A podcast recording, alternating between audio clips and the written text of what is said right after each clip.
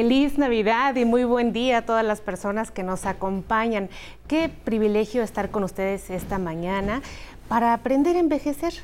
Miren, el día de hoy, como siempre, estamos preocupados y ocupados en mejorar nuestra salud y hoy vamos a aprender a gestionar el estrés y nuestras emociones, pues es muy importante para poder seguir adelante en cualquier situación que estemos en nuestra vida. Y nuestro regalo de Navidad es aprender a manejar nuestras emociones. Esto es aprender a envejecer. Vamos a ver como siempre nuestra cápsula de introducción y regresamos a conocer a nuestro especialista.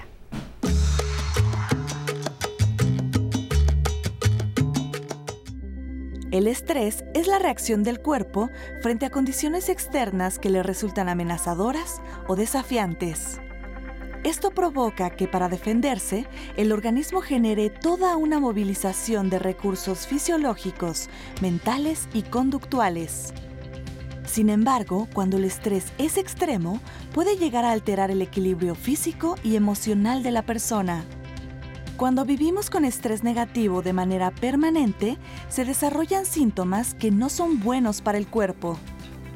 Por ejemplo, en un entorno personal o laboral donde la presión social es mucha o donde hay exigencias excesivas, intensas y prolongadas, puede surgir lo que se conoce como distrés o estrés negativo. En esas circunstancias nos puede resultar difícil relajarse o concentrarse nos podemos sentir ansiosos o irritables, con dolor de cabeza, de cuerpo, malestar gástrico, dificultad para dormir o alteraciones del apetito. Cuando el estrés se vuelve crónico, puede agravar otros problemas de salud como las úlceras gástricas, la colitis o la hipertensión. Es una realidad que en algún momento de nuestras vidas todos podemos sentir estrés. Por ello, debemos conocer formas de gestionarlo para que no nos afecte. La primera opción es dormir lo suficiente, utilizando estrategias de relajación que mejorarán nuestra energía y ayudarán a destensar los músculos. Algo que se puede hacer también y que es muy recomendable es la meditación. Otra actividad que ha demostrado ser útil es la práctica del tai chi o caminar en la naturaleza. Si usted quiere conocer más opciones no farmacológicas para manejar el estrés y gestionar las emociones, los invitamos a ver el programa. Esto es Aprender a Envejecer. Comenzamos. Y estoy muy contenta en presentarles esta mañana a Ernesto Chávez Luna. Seguro ya lo recuerda, ha venido anteriormente, es psicoterapeuta existencial y tanatólogo. Bienvenido, Ernesto. Muchas gracias por la invitación, doctora Citlali. Oye, qué alegría, pues vimos en la cápsula claramente estrategias y pienso yo, si bien el estrés es un factor importante para poder sobrevivir y que nos ayuda a librar ciertos momentos de tensión en nuestra vida o nos salva la vida, ¿qué hay de este estrés del que vamos a hablar hoy que no se va, que se quedó en algún momento y lo seguimos teniendo pues día a día y se vuelve una madeja con el paso del tiempo y de los años prácticamente imparable, el estrés crónico neto. ¿Eso cómo nos afecta al cuerpo? Eh, siguiendo la cápsula también nos habla del diestrés. Ese estrés crónico es estrés constante que no necesariamente es adecuado. Eh, el problema en el manejo del estrés, pienso que hay que verlo también en una especie de prevención, atención y seguimiento. Si nada más vemos el estrés en la parte de la atención, por medio de una técnica de relajación, técnicas de respiración, pero que no se hacen modificaciones adecuadas en la parte conductual, se hacen círculos viciosos, cognitivo y conductual.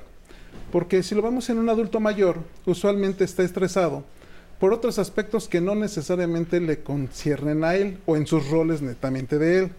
¿Por qué? Puede ser que estén estresados por una situación de los nietos, de que el hijo se va a divorciar, que si lo vemos directamente son responsabilidades de alguien más, y no necesariamente de ellos. Entonces aquí es necesario un eh, apoyo, aparte de una técnica, de un apoyo terapéutico para ver mecanismos de prevención ante ciertas situaciones detonantes y que no se vuelva crónico. y también el seguimiento, que lo pueda verificar. Fíjate que ahí pienso, justo eso, eso es un factor de estrés muy importante en las personas porque cargamos responsabilidades que no necesariamente son nuestras. Pero también es un poco egoísta pensar que pues ni modo que yo deje al hijo con sus problemas o ni modo que no intervenga en esta otra cosa. ¿Cómo hacerle para que la persona entienda que es, el estrés se maneja en torno a las propias necesidades del individuo? Aquí es importante, mediante un ejercicio psicoterapéutico, ver lo que se le llaman los introyectos. Los introyectos son los debos y tengos, ¿no? Es que tengo que proteger a mi hijo, pero mi hijo tiene 45 años. Entonces, ahí es donde yo no le respeto la adultez, la madurez, que él en un momento dado necesita desarrollar. Hay una canción eh, de Rubén Blades que se llama Amor y Control. Es muy interesante escucharla, porque nos habla de hasta qué momento el padre tiene que apoyar a un hijo. ¿sí? Y este apoyo muchas veces es fuente de estrés innecesaria para el adulto mayor. ¿sí? ¿Por qué? Porque también él tiene otras ocupaciones, otros roles. Por ejemplo, un caso que estoy dándole seguimiento, los señores en cuestión del matrimonio está viendo ya cambiar de residencia, pero no puede porque dejaría solo al nieto. Pero el nieto tiene a sus dos papás, los cuales pueden llegar a un acuerdo, llegan a arreglos también de, tiempo, de tiempo y de espacios para que le den esa atención óptima al nieto. ¿Sí? Entonces son situaciones ahí que generan ese estrés agudo. El debo y el tengo. El debo y el tengo, que son introyectos. ¿Y el debo? El debo, eh, aquí el debo es una obligación con mi rol de papá y que los hijos a veces son muy exigentes también. Entonces ahí es importante ver esa atención para empezar a determinar cuáles son las responsabilidades del adulto mayor. Ernesto, nos preocupa el estrés en las personas adultas mayores porque hemos visto que se asocia a un mal control de la presión arterial, a un mal control de diabetes, a un mal control eh, cuando la gente está llevando tratamientos a largo plazo por cualquier enfermedad crónica degenerativa, pero además no les deja vivir y complica las enfermedades, lo que es pues muy grave para nosotros. ¿Qué podemos hacer de manera práctica para decir, bueno, primero, ¿cómo identifico que estoy estresado? ¿Cuántas veces vamos como autómatas por la vida y la verdad es que no sabemos si estamos estresados, si ya es el estilo de vida, si ya nos acostumbramos? ¿Cómo saber que estamos viviendo bajo un estrés crónico? Eh, esta pregunta que comentas, doctora, es bien importante porque es necesario hacer contacto con nuestras sensaciones. En el primer punto es hacerme cargo de mi cuerpo. ¿Cómo está mi cuerpo? Hacer un monitoreo. Porque cuando la persona necesita atención, usualmente es porque ya acudió a una terapia alternativa, porque fue a un, eh, eh, ahora sí que le pongan imanes, y de ahí lo derivaron en otro manejo. ¿Por qué? Porque ya es una persona que lleva contractura en la espalda, este, dolores de cabeza, dolores en rodillas, pero eso es producto por el estrés. Entonces se maneja también esta parte complementaria para darme cuenta qué es lo que está pasando en mi cuerpo, cuáles son mis agentes detonantes. Si esta parte no se descubre, entonces difícilmente se le va a dar una atención óptima y adecuada.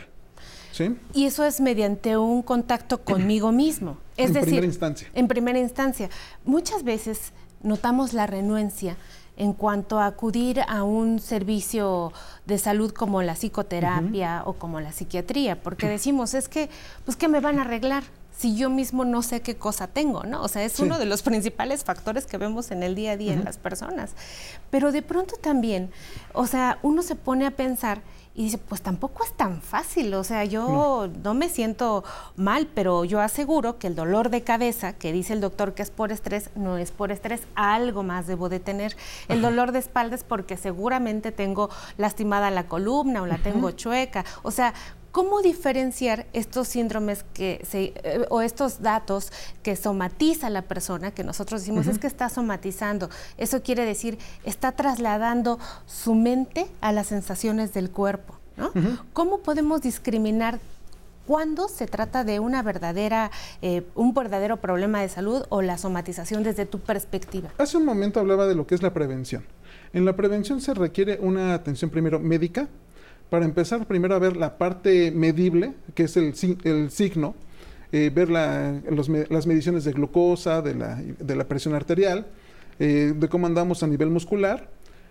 Y eso nos va a llevar a la siguiente situación. ¿sí? La medicina también nos puede derivar en función de lo que está viendo, de lo medible, el manejo emocional, que es en la parte de la atención psicológica. y se va conjugando medicina, psicología y eventualmente, cuando es necesario, psiquiatría. ¿Sí? ¿Por qué? Porque necesitamos equilibrar el cuerpo muchas veces mediante un fármaco, aprender técnicas de relajación, pero de todo, sobre todo de relación del individuo con su entorno. ¿Sí? Entonces, ¿cómo lo aprendemos a diferenciar? Pienso que mediante un eh, tratamiento integral. ¿Sí? ¿Cuál es la relevancia del aquí y el ahora, Ernesto? Eh, muy buena pregunta con respecto al estrés, porque con respecto al estrés, el estrés es el resultado. Las emociones de fondo muchas veces está el que me tengo que presionar de más para resolver conflictos. Otra de ellas es que me siento insuficiente cuando los trato de resolver. Y esta parte, les comentaba hace unos momentos, es importante ver cuál es mi fuente de estrés. Probablemente me estoy estresado por algún otro. Eh, en época navideña, el problema es de que empezamos a hacer un corte de caja, por así decirlo. Empezamos a ver qué nos trajo el, año que se va. Eh, muchas veces nos trae quizás hasta disfunciones. Y en el uso de un aditamento como lo que es un bastón, silla de ruedas, me genera cierto nivel, sí de estrés, porque requiere una adaptación, pero también de vergüenza. Entonces aquí es importante manejar estas emociones aledañas al estrés, porque es todo un combo.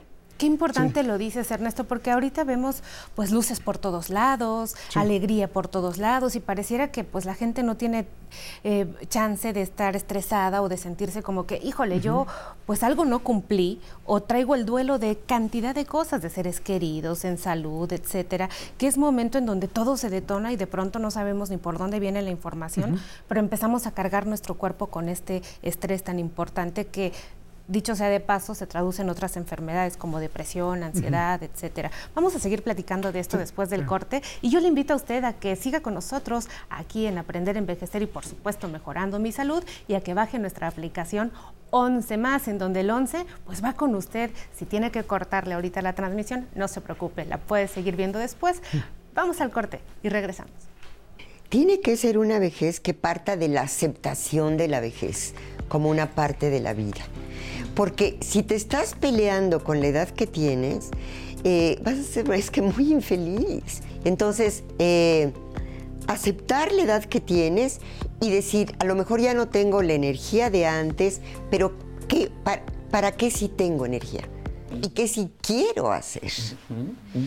Entonces, a partir de la aceptación de la vejez, poder eh, armarte en la medida de lo posible una vida en donde haya eh, tareas disfrutables. Eh, yo creo que, por ejemplo, eh, ser productivos es disfrutable. A mí me parece disfrutable ganarme mi dinerito para, para ir al súper.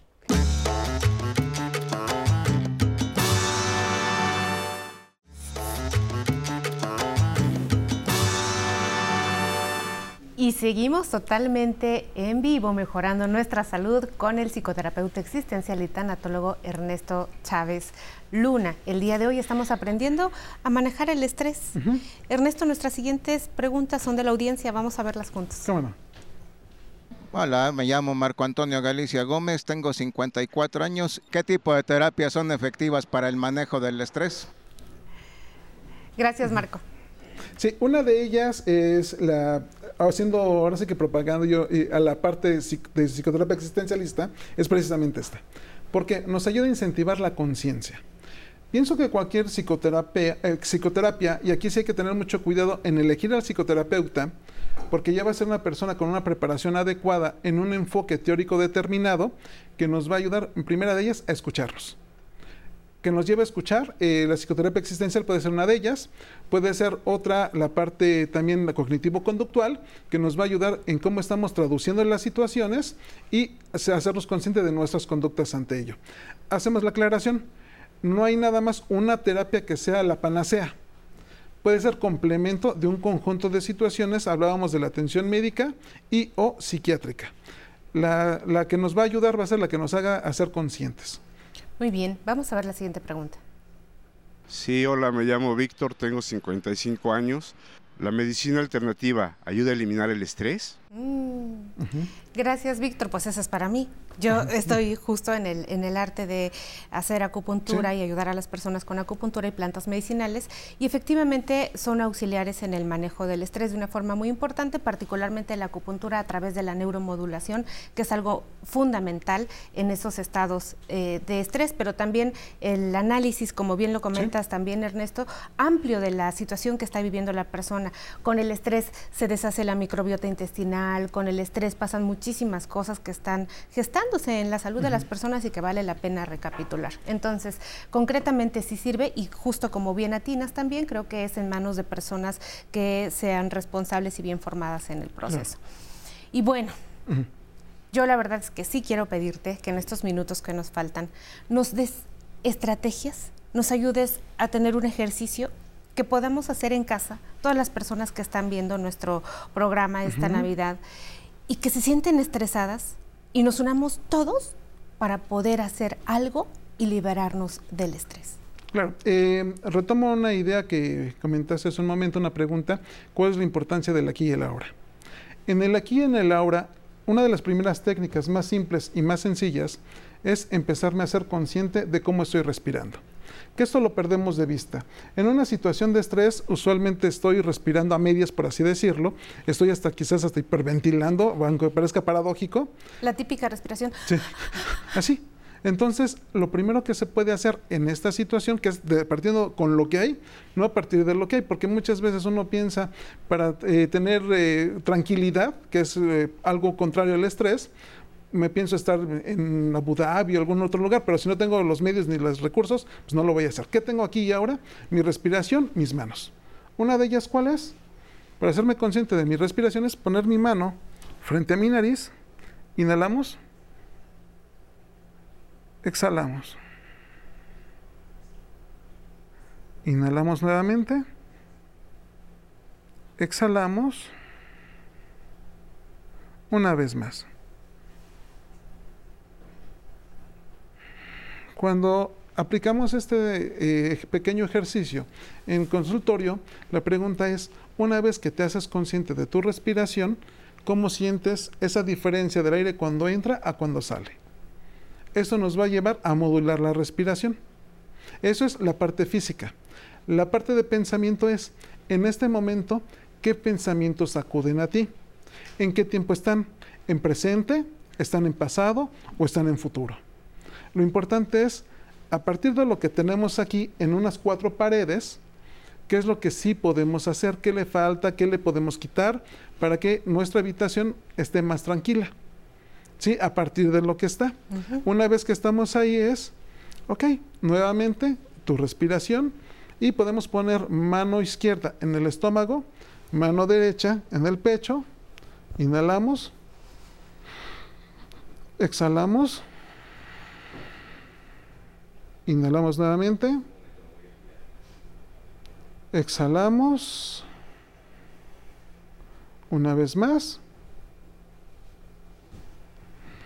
Una vez que relajamos esta parte nuevamente de la respiración, es poner nuestros brazos en esta posición. ¿Sí? Y hacer nuestros hombros hacia arriba. Lo más fuerte que se pueda, evitando lastimarnos. Soltar. Nuevamente. Ahí como que pesa un poquito. Soltar. Nuevamente. Soltar. Nuevamente así como estamos, ahora hacia atrás. Lo más fuerte que se pueda, evitando lastimarnos. Soltar. Una vez más. Soltar. Una vez más. Soltar. Eso nos lleva a hacernos contacto nuevamente con nuestro cuerpo para llegar a relajar el estrés necesitamos generar un esquema de relajación. Para eso es así como estamos sentados, cuando nos quedamos dormidos, hacia dónde inclinamos nuestra cabeza. Hay alguien que puede ser de este modo, hacia la derecha, o como Archibaldo, hacia atrás. Conforme tú te sientas eh, tranquilo y relajado, hacia ahí. Nada más recárgala aprovechando la memoria muscular. Como tenemos una memoria muscular, que ya está preparada y se condiciona en un momento dado entre ciertos movimientos, hay que aplicarlo, así de este modo. dejo fluir para donde mi cabeza vaya. Exactamente, y ahí podemos hacer una pequeña fantasía guiada. El lugar en el que te sientes más seguro, ¿a qué huele? ¿Qué se escucha? ¿Qué temperatura hace? Y al estar ahí, ¿qué sensación te detona? ¿Y en qué parte de tu cuerpo se concentra? Y este va a tener una resonancia a nivel corporal, puede ser en el pecho, puede ser en el estómago, en las manos o en cualquier otra parte. Y empezar a ponerle un color. Si esa sensación en tu cuerpo tiene un color, ¿qué color sería? ¿Esto por qué? Nos va a servir en programación neurolingüística, le dicen anclajes. Porque en un momento de estrés, empezar a acudir a este color, ubicarlo en esta parte de tu cuerpo, para que tengas esa tranquilidad en un momento que anteriormente te generaba estrés. ¿Sí? Y ese es un mecanismo para trabajarlo. Pues yo sí me relajé muchísimo, Ernesto, muchísimas gracias porque a veces no tenemos los recursos, el tiempo, la salud para poder adquirir a un servicio de psicoterapia o de algún tipo de intervención médica que pueda ayudar a las personas. Y esto que nos das hoy es muy valioso porque si bien hoy es un día en donde muchas familias están juntas, donde se está alegría por todo, se respira alegría por todos lados, también se respira un dejo de soledad, de melancolía, de tristeza, de duelos, como bien lo has dicho. Y por eso quisimos regalarles a las personas pues tu presencia esta mañana. Muchísimas gracias a ti y gracias a ustedes. Ojalá que lo que hemos trabajado el día de hoy les sirva. Repita este programa, compártalo con las personas que usted quiere, porque realmente realmente son estrategias al alcance de todos que no podemos perder y que no podemos echar en saco roto. Pues les deseamos feliz Navidad y le agradecemos a Ernesto Chávez Luna que haya estado el día de hoy con nosotros. Y yo me voy a despedir con una frase del filósofo romano Marco Tulio Cicerón, que dice que la gratitud no es solo la mayor de las virtudes, sino la madre de todas las demás y nosotros les damos las gracias por un día tan importante como hoy, estar con nosotros aprendiendo a envejecer. Los dejo en manos de nuestra querida Tatiana Sierra. Muchas gracias Itlali por compartir tan importante información. Y también les agradecemos a todas las personas que siguen con nosotros en nuestra transmisión en vivo a través de la señal del 11. Recuerden que pueden encontrar todos los programas que hemos transmitido en nuestro canal de YouTube. Ahí nos pueden encontrar como Aprender a Envejecer. No olviden activar las notificaciones para no perderse del contenido que a diario subimos a la plataforma.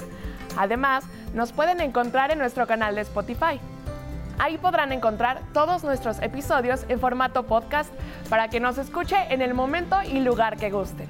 Y si quieren acceso instantáneo a todo el contenido original que el 11 ha transmitido a lo largo de los años, en nuestra aplicación 11 más es posible.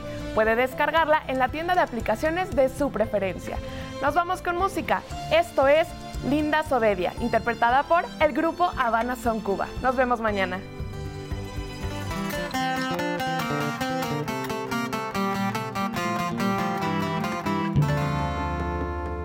Tu sonrisa más la belleza que Natura puso en ti cuando te vio nacer así tan femenil. Qué linda eres muchacha. Qué linda eres muchacha. Qué linda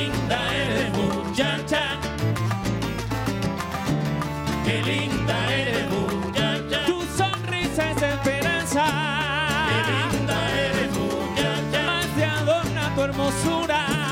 Qué linda